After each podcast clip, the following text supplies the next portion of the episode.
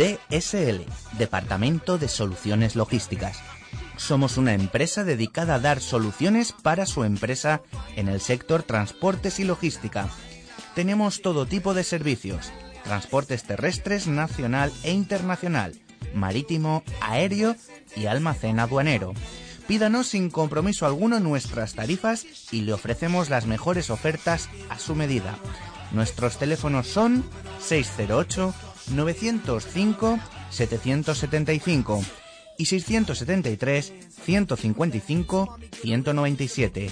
DSL, Departamento de Soluciones Logísticas.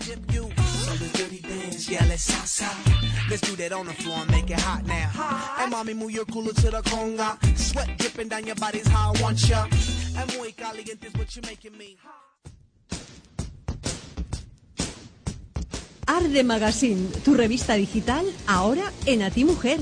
Todos los domingos a partir de las 12 de la mañana en Gestiona Radio Valencia.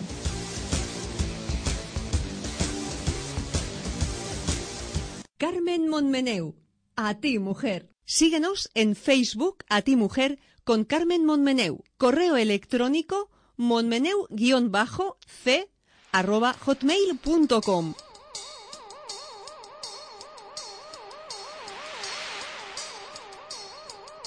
Valencia está que arde en A Ti Mujer.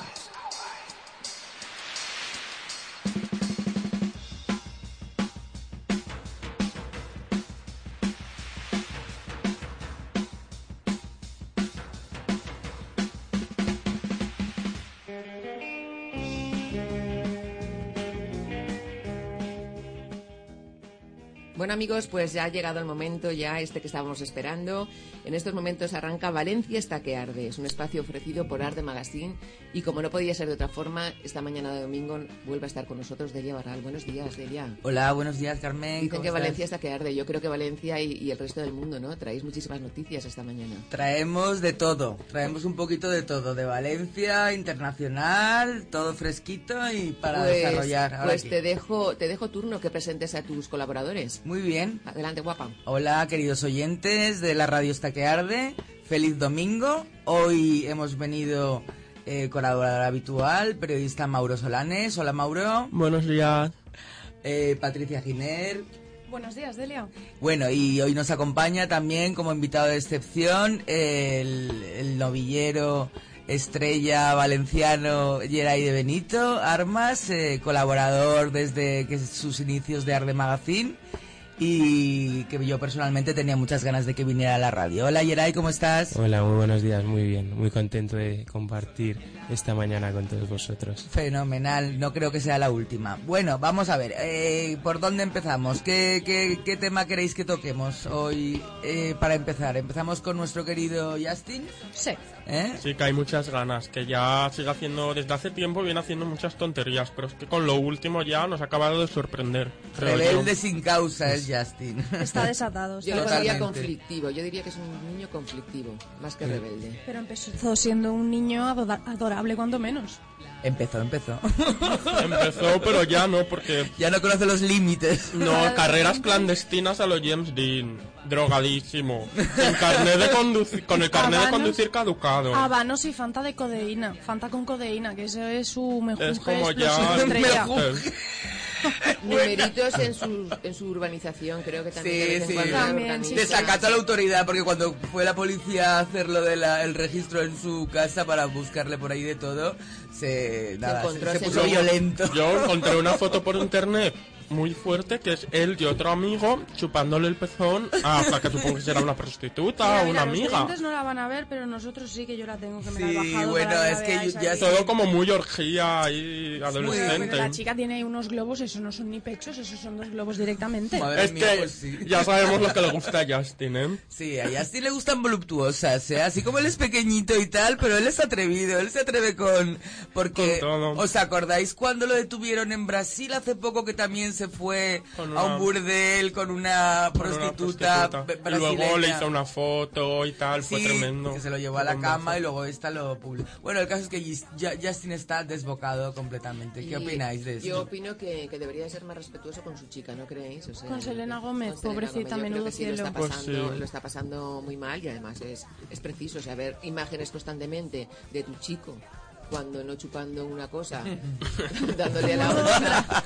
Entonces, poco fuerte. Es que yo creo que cada uno aquí va por lo suyo, porque mm, yo lo que veo de Justin es que está entrando ya en la decadencia. Es como cuando Britney se rapó el pelo, que decíamos, ya, ¿qué más puede hacer esta mujer para ser más Sí, decadente? Pues Justin sí. ya está ahí en el, en el umbral en que está a punto de caer. Está en el umbral en que o cae en picado o se, o, o se renueva, como la de Fénix. Hombre, han pedido 103.000 firmas para solicitar su deportación. A Canadá. Ahí, ahí lo dejamos. Eso seguro que lo hizo Andreita, Andrea Janeiro, porque el día que la detuvieron, que lo de- o sea, que lo detuvieron a él y tal, que salió la, ficha policial, porque en Estados Unidos se publica todo. Andreita comentó en Twitter y estuvo como dos horas escribiendo más de mil tweets, llorándole a Justin, mencionándole, pidiéndole explicaciones de por qué hacía eso. Para quien no lo sepa, eh, Andreita es la hija de Jesulín Dubrique, que es... es eh, para quien no lo sepa, eh, Andreita es la hija de Jesulín Dubrique, que además es la más believer de todas las believers. Es como la jefa del club de fans o algo así. Y futura Pobrecita. princesa del pueblo, porque cuando su madre se retire, si es que se retira en algún momento, ella ocupará su trono. en Sí, o podrán hacer un, un terelu, podrán hacer un terelu María Teresa Campos, Yo creo, chicos, que ahí vais perdidos, porque la intención de la madre es justo la contraria. Es cuando la niña cumpla 18 años, mandarla, si no a Estados Unidos, lejos de. A un de colegio de monjas así, Pero recluida. No, No, a buscar a precisamente Justin. por, precisamente por alejarla de, de los paparazzi. Sí, pero ya sabes, Carmen, que el tema de alejar a los hijos de los paparazzis, mira lo que le ha, lo que le ha pasado a la Pantoja. Ha querido tenerla tan escondida, tan escondida, que mira lo que le ha pasado con la Chabelita. Pero la tenía aquí, la tenía aquí en, en España, ¿no? Yo en de. Belén en un momento determinado y es verdad que ha hecho alguna declaración que le encantaría llevarla, sacarla fuera Sacarla de, fuera de, nuestro- España. de Mira, yo creo que eso mm, son cosas del destino.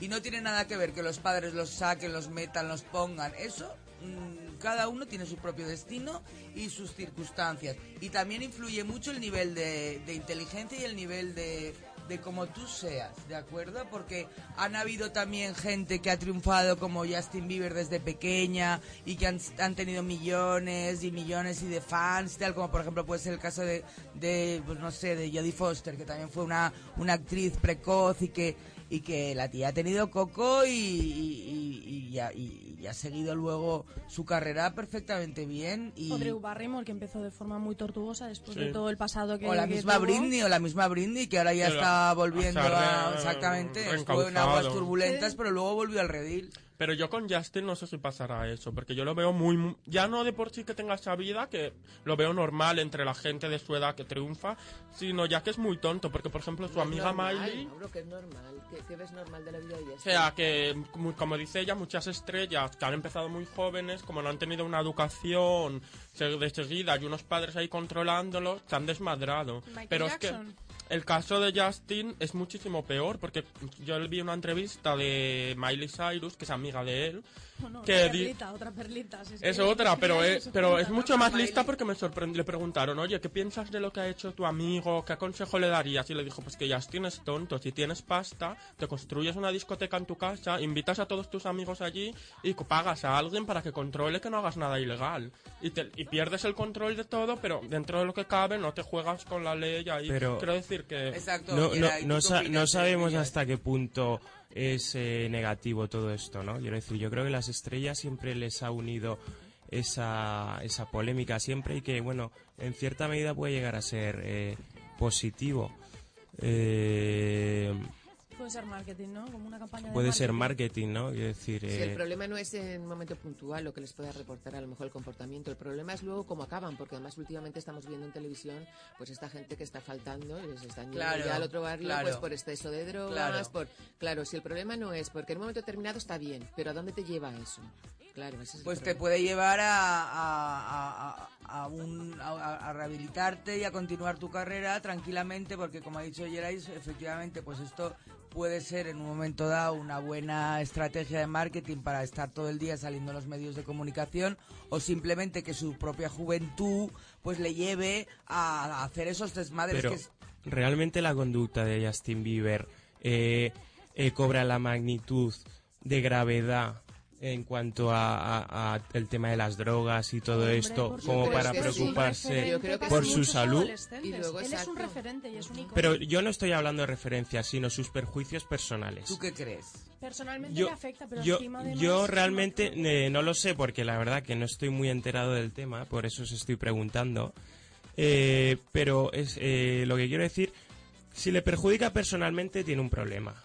Eh, si no, eh, es lo que he dicho, como buena estrella... eh, todo lo que pero es la drogas, la alcohol, polémica- eh, incumplir unas normas en la ciudad que estás viviendo, todo eso le está perjudicando. Claro, a él le A nivel perjudica. de salud y a nivel ya, pues, personal, ¿no? Eh, Pero tiene yo creo que problemas con la a los sus con- managers, o sea, a los que sacan dinero de él, porque él hace dinero, pero detrás hay gente que hace muchísimo más dinero que Claro. él. Les conviene que él sea así. Y no van ahí y lo salvan porque pobre chico, ¿no? Que es nuestra estrella, vamos a sacarle todo ese pozo. No, que se hunda más porque así nosotros ganaremos más dinero. Lo que ocurre ya, lo que ocurre con este tipo de casos es que, bueno, pues que quizá luego Justin pues se hace más mayor y ya pues se regenera y deja el tema, o que continúa con sus drogas y sus adicciones. Y cualquier día lo encuentran. y cualquier día lo encuentran como a Philip Seymour, que lo acaban de, Pobrecito. de- pobrecito, y que gran actor, y que camaleónico, y... Que por cierto, estaban comentando que la heroína está se pone Estaba- de moda en Estados Unidos. ¿eh? Es que Y sí, al vez- parecer no era solamente heroína, o sea, la habían mezclado con una sustancia que se llama eh, fentanil y que es muchísimo más barata, es, o sea, es como un- el fentanil es una, un medicamento legal que se vende en las farmacias, bueno, recetado por supuesto, pero es para, para enfermedades pues, como cáncer que causan muchísimo dolor. Entonces, si esto lo mezclas con la heroína, al parecer te da, es mucho más barato, con lo cual es perfecto para los Pues 6 euros, fíjate tú. Euros, pero es que le encontraron 50 jeringuillas la policía, o sea, se ve que Qué barbaridad. aparte de que lo encontraron Esto solo, es una de las consecuencias quizás de empezar en el mundo de, de la droga y que se junta todo y si no sabes cortarlo a tiempo pues te puede llevar a, a Sí, que desde luego. Yo- es- eh, es fundamental eh, todas estas personas, ¿no? Todas estas estrellas que, que llevan ese tren de vida, pues eh, eh, en la mayoría de las ocasiones vemos que degeneran mucho por todo este tema y, por porque la verdad que eh, nada se les eh, decir, todo es posible para esta gente, etcétera, etcétera. Entonces yo creo que hay eh, una- un factor fundamental es eh, la, la propia eh, mentalidad y, el, el propio autocontrol y en muchísimos casos, eh, a lo mejor con el tema de Justin Bieber o estrellas muy precoces que eh, posiblemente carezcan de una educación sólida y convencional y, y que eso le vaya en detrimento luego para controlar todo este tipo de cosas, ¿no? Es decir, eh, pero bueno, lamentablemente sí que muchas estrellas vemos que, que, que degeneran totalmente por esta por este tipo de cosas. Han habido, han habido muchos, eh, muchas estrellas que se han, que se han ido de, de este, de este mundo. Como Y Amy Winehouse, no hace mucho. Amy años. era una de las mejores voces del soul, a mí era una de las mayores promesas, era una maravilla, pero ella misma reconocía que no podía dejar las drogas. Ya, pero yo creo que es porque tienen como una especie de ideología y manera de percibir la realidad muy nihilista, de negación Sí. de lo que Sí, les no rodea. Es una depresión detrás de otra, que yo creo que es algo psicológico realmente. Porque no quieren estar en la realidad, o sea, ellos, eh, ellos Son buscan... muy románticos. ellos- Es una, es una consecuencia de la vorágine del espectáculo, ¿no? Mm, No, Creo yo, yo. yo- yo- puede ser, pero también son, son seres proclives a- al hedonismo. O sea, tu propio hedonismo te busca evadirte y vivir en un mundo como diferente al real. Entonces esto solamente lo encuentran a través de, de- de- de- De las del. Pero Estado, eso yo creo- Del Estado que te, que te hace estar Muchi- muchísima más gente, si tuviera esa posibilidad, sería también proclive a ello. Lo que pasa es que mucha gente no tiene no, la posibilidad. De hecho, Es más Quizás un tema no- de Los fines lo de tienen, semana- sí que lo tienen y se mueren Exacto. y se mueren por las esquinas, lo cual es que no nos enteramos porque ahora no con el tema del feno del fenotil este que se mezcla con la heroína unos días antes de encontrar a Philip, encontraron a 20 niños muertos de, Sí, o en, sea- en- en el, en, el, en, el- en- Pittsburgh. Nosotros tenemos el- un concepto de lo que la droga, pues la heroína, la cocaína, las 4 o 5 que nos, pero hay muchísimas maneras de, de, drogarse. y, Pero luego hay sí, que ver por ahí. el otro lado, estas estrellas, la a la industria no es que le interese que se mueran, pero cuando se mueren, cuando fallecen, se quedan mitificadas como si fueran mártires Ah, y ellos bueno, sí. aprovechan para sacar mucho dinero de eso, porque si se muere un cantante, sacan recopilatorios, vuelven a sacar todos sus discos, Kurt lo transforman en una Michael divinidad, Jackson, por así decirlo. Nino Bravo. Juana, es como pues, ser un poco Juana de Arco, ¿no? O por ejemplo el, el, el Kurt Cobain este que, han que, que tampoco era la, la panacea universal, ¿no? Porque yo siempre lo vi, bueno, pues un icono del grunge, un tal... Yo realmente la música de Nirvana hubo un disco que estaba bien, pero... En fin, yo creo que lo han mitificado bastante más de lo que, de lo Pues que yo creo que debe- la hermana de la princesa de Asturias. La hermana de la princesa de. Asturias, la pobre chiquita esta, pues eh, no era conocida, quiero decir, era una pobre desgraciada. Empezaba, empezaba. Sí, pero también estaba yo creo que, claro. No, ma- hombre, yo nunca supe realmente por qué falleció. Yo creo que Sí, fue de un un- exceso, una una- sobredosis una de algo, pero no creo que fuese de... Sí, sí, sí. Es que sabes lo que pasa, que, que a veces eh, asociamos lo que es la drogodependencia con la, la, la cocaína, que hachís, ¿no? tal. Cualquier producto farmacéutico además, sí me- yo, un siempre lo digo y me miran raro, pero bueno, el, el, el 60-70% me atrevería a decir de las amas de casa se están drogándose todos los días. Madre, ¿Con la laca o con el No, detergente? Pues, no sé, pues o de antidepresivos o de Sí. ¿Tú crees, ¿Tú crees que las Esto amas de no casa dejan de ser- ya en un 60 o 70%? Oh, pues mira, Delia? cariño, eh, sí, porque son es- no, apa- estoy súper a favor, ¿me entiendes? A cualquier tipo de sustancia química que te ayude a superar momentos difíciles. pues, Ansiedades, efectivamente, exacto. estoy muy a favor de ellos, pero ya te digo que mucha gente los consume y me parece perfecto, pero no dejan de ser drogas.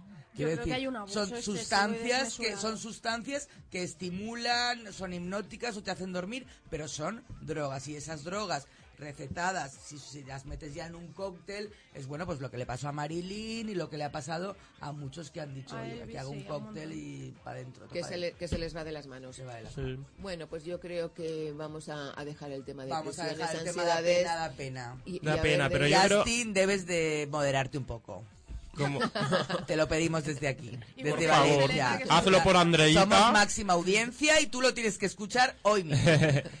Desde luego, lo, lo que es una pena ya para terminar y como conclusión, que sobre todo estos grandes artistas que lo tienen todo, eh, todo eso lo echen a perder por, por nada, ¿no? Por un tema de dependencia, de drogas Sí. y de todo Es esto. que Es no una lo Creo- tienen todo, es que es el vacío lo que les lleva a ese extremo, porque no lo tienen todo. Tienen fama, Bueno, tienen bueno, yo creo, tienen eh, más lo que el vacío- material, pero Igual buscan, buscan amor, vacíos. buscan amor, Claro. No, y compañía. luego entran en, en otra historia que es, por ejemplo, cuando las personas empiezan a acercárseles y ellos ni tan siquiera ellos saben distinguir si es por ser vos quien sois o porque realmente pues eh, tienen Exacto. afinidad, tienen entonces ahí entran en conflicto muchísimas veces. ¿eh? Es que es Entonces, más un tema de eh, llega la soledad, emocional. esa soledad. Yo creo que debe ser bastante Sí. difícil diferenciar cuando llegas a esos estados de celebridad, cuando Bueno. realmente las personas están a tu lado por fidelidad y por Pues lealtad por eso eso es un problema a las que ellos. están para chupar del bote y Mm. porque eres famoso y tal y cual. O sea que eso es complicado. Y bueno, ¿y qué me decís de lo que le ha pasado al pobre Woody Allen? Ahora que le, justamente le acaban de dar el globo de oro a la trayectoria profesional y ahora de repente sale la niña con el problema este. Que me Yo no Yo creo que esa sea verdad. familia no la entiendo. O sea, no, es que me parece surrealista. Primero, una de las hijas se casa con una de las hijas y luego la otra lo demanda por, Por abusos abusos. por sexuales. abuso sexual, una hija Pero a mí. Woody no me da pena, porque en realidad ese señor vive un poco en su planeta. Pero la que me da pena es Mia Farrow.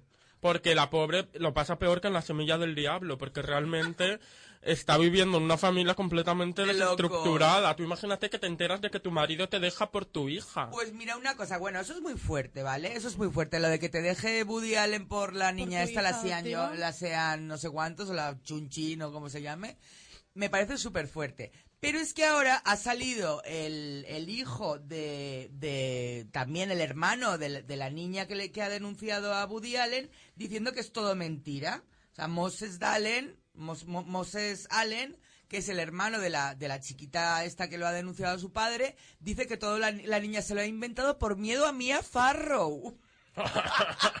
Madre O sea, que dice que Mia Farrow le tenían muchísimo miedo y que lo que quería hacer la hija era empatar con ella y no hacerla enfadar y tal y cual, y que la madre era un verdadero ogro. Que es lo Pero último la que ha historia- salido de Ya la ha cambiado historia, ya todo. ha cambiado la tortilla. La Pues eso- historia esta que está denunciando es de hace un montón de años. Sí. ya, Sí. ¿no? De hace como 20 años, me parece. Por eso mismo no hay que darle credibilidad porque es muy heavy que sin ningún tipo de pruebas y sin ningún tipo de proceso Exactamente. y sin ningún tipo de nada, ahora este hombre que tiene una carrera profesional intachable, porque realmente Woody Allen, oye, te puede gustar o no, pero Pero caramba, tiene su A mí me gusta ¿Eh? mucho sus. Hay quien dice que la, que la cría, porque era una cría entonces, si es de hace 20 Sí, años, creo sí, que tiene siete 28, estamos años hablando de tenía. 7, 8 años, Sí. que confundía las eh, muestras de cariño de Es Woody Allen. posible. Entonces, probablemente... El, el- hermano lo que dice es que ella, bueno, con esa edad, lo que dijo es que, bueno, estaba ella viendo una película y que su padre, pues, le ab- abusó de ella por detrás y tal y cual. Entonces el hermano, que estaban en, en una habitación, que la encerró en una habitación y tal. Y el hermano dice que él se acuerda perfectamente que ese día su madre había salido de compras y que, y que estaban todos en la misma habitación, que nadie se encerró con nadie en ninguna habitación. ¿Será verdad o será mentira? Vamos a ver, yo creo que si fuera verdad, hoy en día Woody Allen estaría procesado y condenado. ¿De acuerdo? Porque eso no tienes por qué. Yo no le doy mucha credibilidad y luego esto me recuerda un poco... Algo pasa en, en- en los hijos adoptados, en, en muchos casos. Uy, no entremos ahí. Como que, como que, como se siempre como que se cosas ¿no? Siempre hay un Ese sentimiento de rebeldía. Ese tema es conflictivo. Por eso ¿eh? yo no es que sea detractor, bueno, eh, pero sí que eh, sí- siempre me ha dado la sensación, a lo mejor es una sensación que me da a mí, pero yo lo digo, eh, porque conozco algún caso, de que los hijos adoptados siempre han tenido una tendencia a rebelarse con los padres y con la educación que se le ha dado, que en muchos casos es muy buena y todo esto, ¿no? Y este caso me, me- me recuerda a, a esto también. Y en cuanto a- al hecho en sí, yo no le doy mucha credibilidad. Yo tampoco. Yo creo que no hay que darle demasiada importancia. Bueno, pues vamos a pasar del tema. Eh, vamos a hablar un poco de eh, las películas, de la literatura. A ver, ¿qué película vamos a recomendar esta semana a nuestros oyentes? Hombre, Que- yo vi la gran estafa americana y me encantó. Yo os recomiendo que vayáis al cine porque igual que la semana pasada dijimos que el Lobo de Wall Street estaba genial, pues ahora están diciendo que esta es mejor y que la va a desbancar en los Oscars. Yo no la he visto, la quiero ver, pero a mí un amigo mío me dijo, lo que es una estafa es ir al cine a verla. No obstante, Cada eh, uno que la elija. ¿no? Hay diversidad de opiniones. Pues... Pues, dicen que va a ser la que más recaude, al menos aquí en España. España, va a sí. desbancar incluso la, la del logo de Wall Street. el lobo de a mí Wall me encantó el lobo de Wall el Street. lobo de me Wall pareció Street no tiene parangón. El lobo de Wall Street es la mejor película que ha hecho Martin Totalmente Scorsese de acuerdo. Desde hace muchísimo tiempo. El lobo de Wall Street son eh, tres horas de, de desenfreno hedonista, de loco frenesí. Y lo que yo realmente pido cuando voy al cine. Cuando yo voy al cine, yo quiero ver el lobo de Wall Street. No obstante, he visto también la gran estafa americana.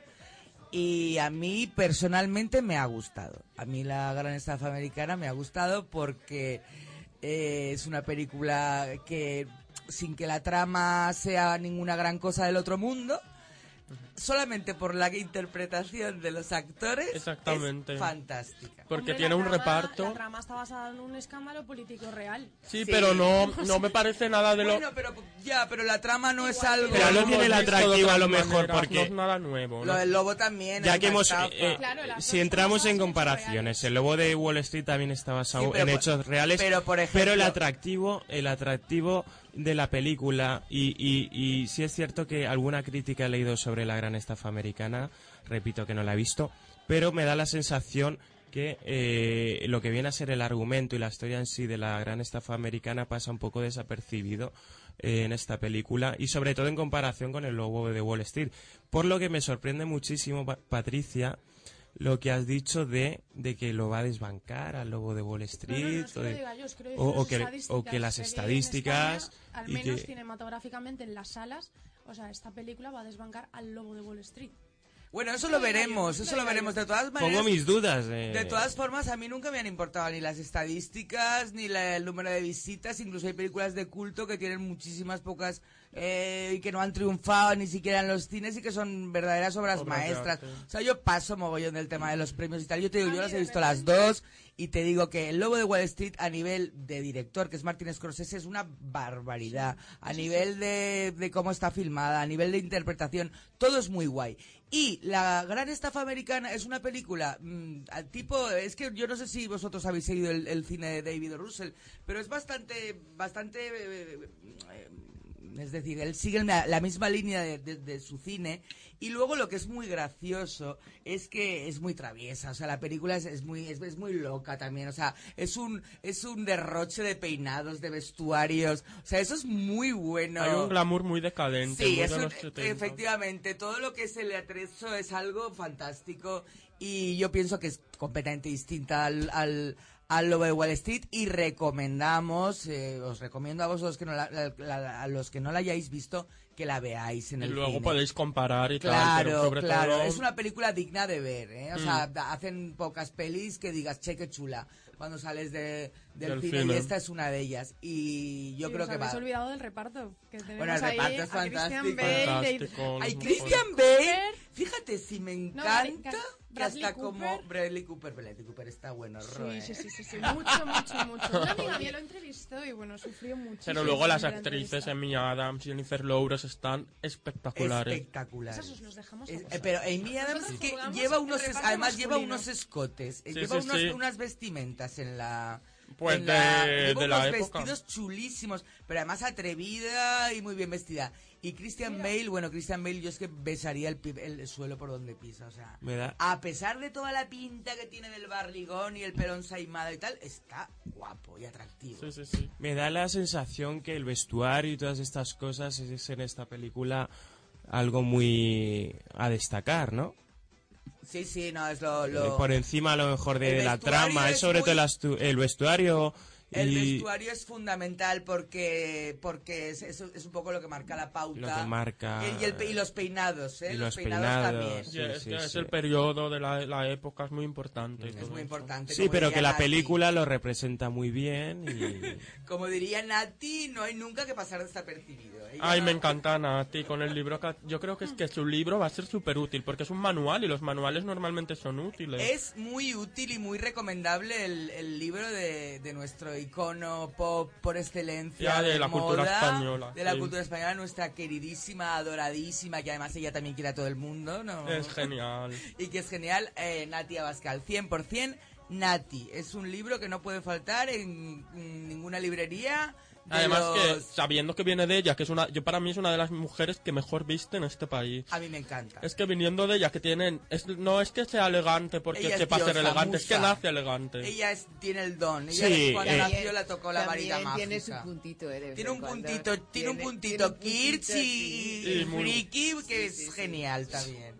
A mí me parece ella genial. casi cuando habla, ay, yo quiero a todo el mundo, quiero a todo el mundo. Bueno, esto es cuando habla y cuando creo que ha, Y aquí a todo el ha tomado mundo. una copita más, pero es muy graciosa. es sí. muy graciosa, muy divertida y luego Sí. y sabe mucho. si alguien te- tenía que escribir un, un libro así, yo creo que, que no hay duda de que es Natia Bascal. Es Natia Bascal. Eh, el otro día me comentaba eh, mi amigo José Mi Rodríguez Sieiro que presentaron el libro en, en el Marbella Club, pues ahora cuestión de unas semanas, que llegó tarde en, en tren, el tren se retrasó por lo que llegó justa de tiempo y que en una hora estaba perfectamente arreglada, maquillada. Oye, perdona, yo en cinco minutos.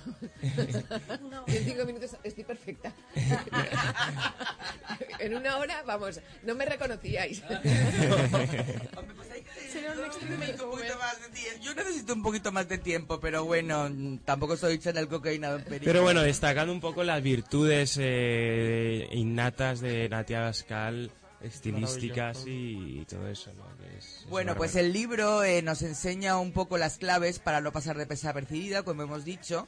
Ella, por ejemplo, hace un pone unos ejemplos en los que te dice, pues que es, es mejor no mezclar mm, es no mezclar siempre el, el mismo conjunto, ¿no? Sea, que te puedes poner un poquito de, de todo, que hay que de- añadir poco, exactamente que el conjunto es muy el total look que se dice es, es, es una cosa horrible. Luego pues también te indica un poco qué es lo que tienes que tener en un fondo de armario. Ella pues muy muy llana y muy del pueblo aunque luego sabemos que tendrá todo de mogollón de firmas de Valentino y de todo pero ella dice que es muy es consumidora de, de mango de, de- de tema del low cost aunque también hay que tener firmas por supuesto y las prendas que ella dice que hay que tener en el armario chicas escucharme Vamos a ver, son un vestido cóctel, un blazer, un jersey de pico, una gabardina, una falda tubo, unos jeans, una cazadora de cuero, una camisa blanca y unos pantalones de pinzas.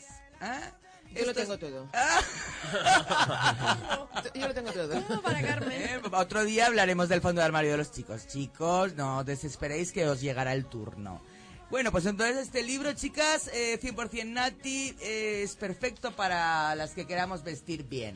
Y nos quedamos con un montón de temas de los que hablar. Voy a darle un saludo desde aquí a mi querida Cuchita Yuk, que el otro día eh, hizo una entrega de premios fantástica de la Academia Valenciana de Gastronomía y nos invitó a todo el equipo de Arte Magazine. Eh, también quiero recordar que está el Cool Market en Valencia, eh, de, de Paula Alcón y María Noguera.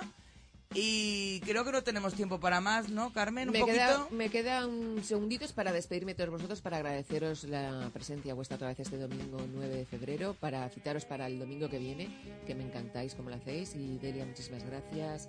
Eh, A ti, Patri- Carmen, estamos muy a Patricia, gusto, nos, nos falta yo tiempo. estoy muy a gusto también, Patricia, Mauro y Yeray, ¿lo he dicho bien? Yeray. Yeray, ¿ves? Yeray, que que Yeray se va gratamente sorprendido con Carmen. Sí, Sí, sí, sí, sí. Me alegro muchísimo. Te espero, te espero. Ay, qué caballero español. Caballero, caballero, caballero sin caballo. nos Caballero vemos sin el- caballo. Nos vemos el domingo que viene. Chao. Muchas Hasta gracias, luego. chao. Hasta luego, chao. Síguenos en Facebook a ti mujer con Carmen Monmeneu.